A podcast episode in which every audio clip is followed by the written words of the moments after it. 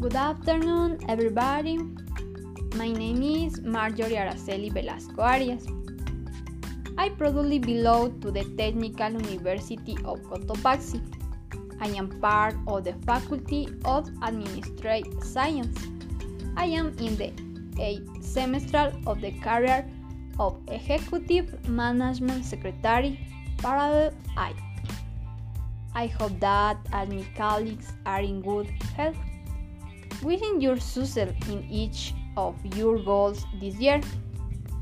I thank you, the teacher Amparito, for sharing her knowledge and for her patience.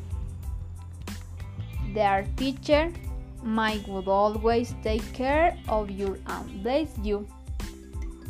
Good rest of the afternoon for everyone.